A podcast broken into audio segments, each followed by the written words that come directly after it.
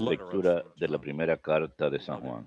Queridos hermanos, este es el mensaje que han oído desde el principio, que nos amemos unos a otros. No seamos como Caín, que procedía del maligno y asesinó a su hermano. ¿Y por qué lo asesinó? Porque sus obras eran malas, mientras que las de su hermano eran buenas. No les sorprenda, hermanos, que el mundo los odie. Nosotros hemos pasado de la muerte a la vida. Lo sabemos porque amamos a los hermanos. El que no ama permanece en la muerte. El que odia a su hermano es un homicida. Y sepan que ningún homicida lleva en sí vida eterna. Por esto hemos conocido el amor en que Él dio su vida por nosotros. También nosotros debemos dar nuestras vidas por los hermanos. Pero si uno tiene de qué vivir y viendo a su hermano en necesidad, le cierra sus entrañas, ¿cómo va a estar en él el amor de Dios, hijos míos? No amemos de palabra y de boca, sino de verdad y con obras. En esto conoceremos que somos de la verdad y tranquilizaremos nuestra conciencia ante Él. En caso de que nos condene nuestra conciencia, pues Dios es mayor que nuestra conciencia y conoce todo. Queridos, si la conciencia no nos condena, tenemos plena confianza ante Dios. Palabra de Dios, te alabamos, Señor. Aclama al Señor tierra entera. Aclama al Señor tierra entera. Aclama al Señor tierra entera. Sirvan al Señor con alegría. Entren en su presencia con vítores. Aclama al Señor tierra entera. Sepan que el Señor es Dios, que Él nos hizo y somos suyos, su pueblo y ovejas de su rebaño. Aclama al Señor tierra entera. Entren por sus puertas con acción de gracias, por sus atrios con himnos, dándole gracias y bendiciendo su nombre. Aclama al Señor tierra entera. El Señor es bueno, su misericordia es eterna, su fidelidad por todas las edades. Aclama al Señor, tierra entera.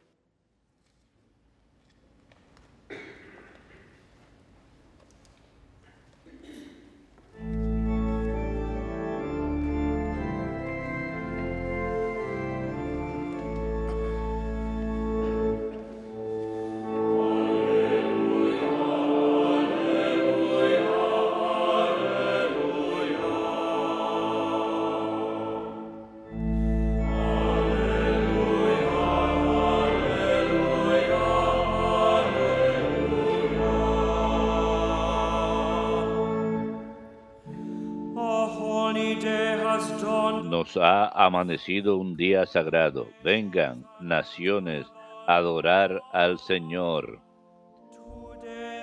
Porque hoy una gran luz ha bajado a la tierra.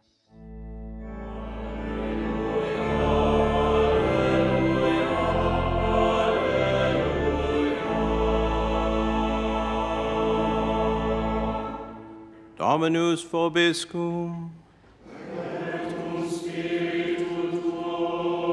Lectio Sancti Evangelii secundum Ioannem.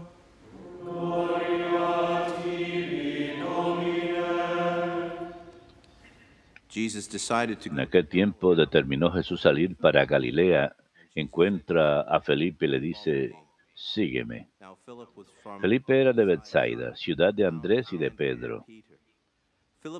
Felipe encuentra a Natanael y le dice, aquel de quien escribieron Moisés en la ley y los profetas lo hemos encontrado, a Jesús, hijo de José, de Nazaret. Natanael le replicó, ¿de Nazaret puede salir algo bueno? Felipe le contestó, ven y verás. Vio Jesús que se acercaba a Natanael y dijo de él, ahí tienen a un israelita de verdad en quien no hay engaño. Natanael le contesta, ¿de qué me conoces? Jesús le responde, antes de que Felipe te llamara, cuando estabas debajo de la higuera te vi. Natanael respondió, Rabí, tú eres el Hijo de Dios, tú eres el Rey de Israel. Jesús le contestó, por haberte dicho que te vi debajo de la higuera, ¿crees? Has de ver cosas mayores. Y le añadió, yo les aseguro, verán el cielo abierto y a los ángeles de Dios subir y bajar sobre el, sobre el Hijo del Hombre.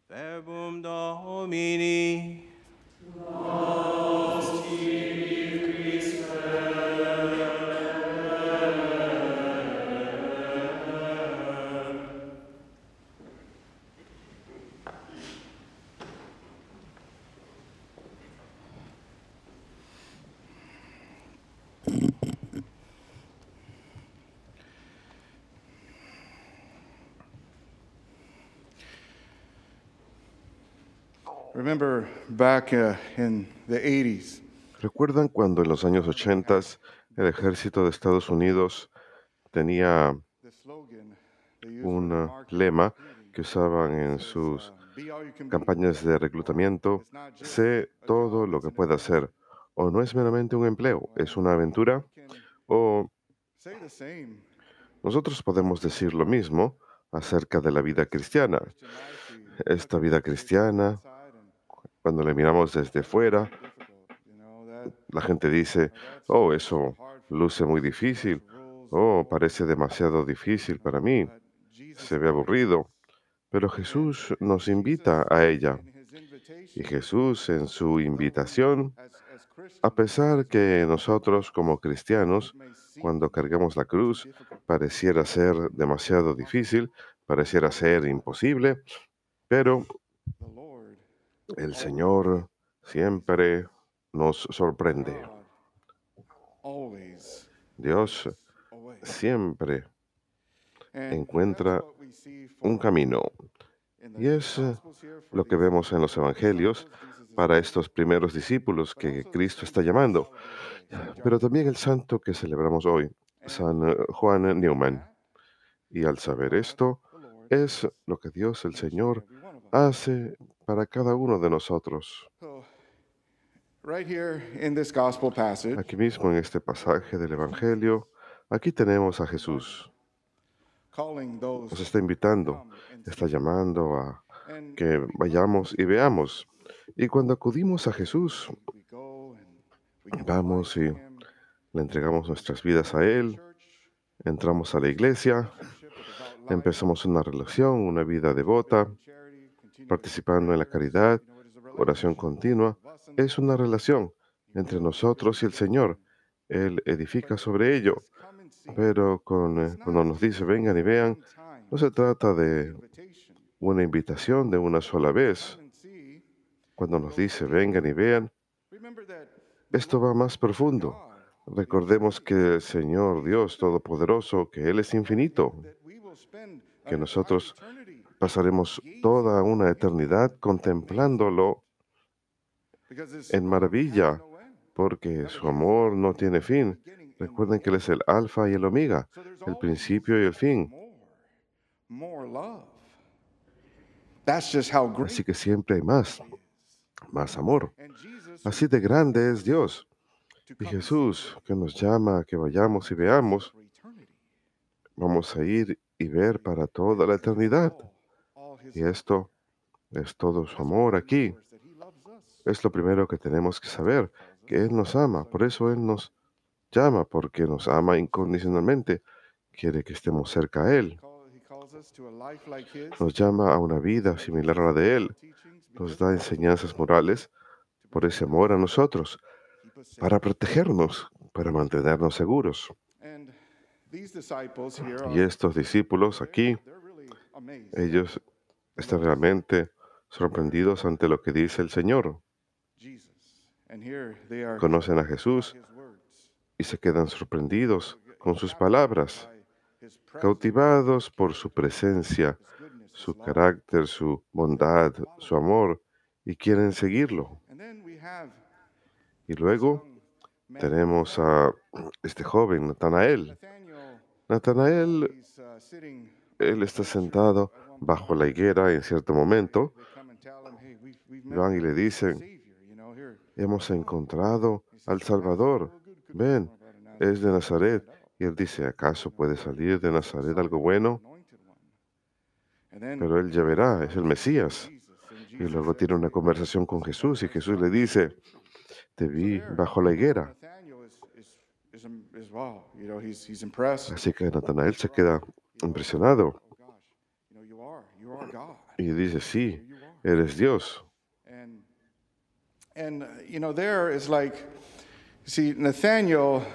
Natanael, cuando está bajo la higuera, en aquella época la higuera representaba la paz para el pueblo hebreo y el tipo de paz que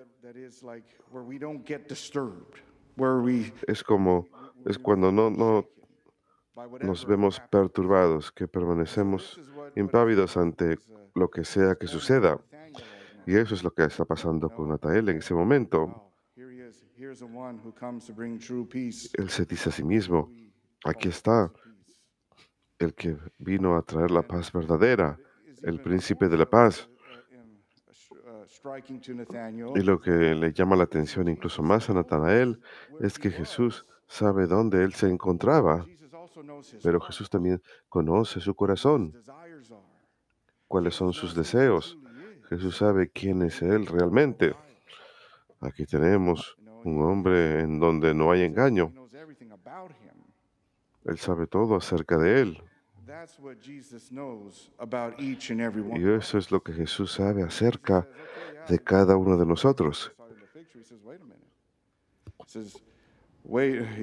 Jesús le dice, ¿tú crees porque te he dicho que te vi debajo de la higuera?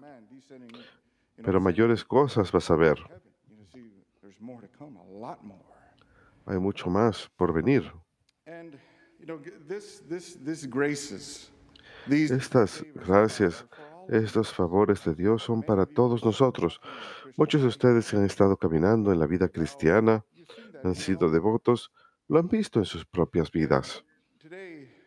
Y el día de hoy, este santo que celebramos, San Juan Neumann, él también tuvo una experiencia con el Señor.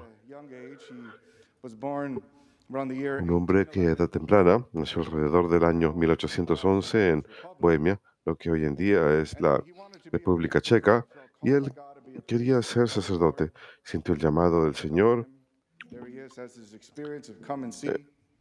esa fue su experiencia. Él se educa y el obispo de su diócesis dice, bueno, no vamos a ordenar ningún sacerdote. Hay demasiados, demasiados sacerdotes, así que deja de ordenar. Me gustaría tener ese problema hoy en día, que hubiese demasiado de nosotros. De cualquier modo, hay demasiados sacerdotes. Imagínense cómo se habrá sentido, llamado por Dios a ser sacerdote y ahora no puede ser. Después de rezar, escribe a diferentes obispos, uno de ellos el obispo de Nueva York, y el obispo lo llama, lo invita a ir a Nueva York. Así que va y es ordenado sacerdote y como sacerdote se entrega totalmente, entregándose a Dios. Es misionero en la diócesis, va a diferentes lugares, va a lugares donde no hay iglesias, ofrece los sacramentos, enseñando la fe. Y luego, alrededor de 1852, es nombrado obispo de Filadelfia. Se convierte en obispo de Filadelfia. En aquel entonces creo que solamente había como dos escuelas durante su tiempo. Ahora hay 100. Por supuesto, Dios le dio esa visión, esa tarea. El Señor le dio todo lo necesario para hacer la labor. En aquel entonces en Estados Unidos había mucha inmigración de Europa, de todas partes del mundo. Y Juan Newman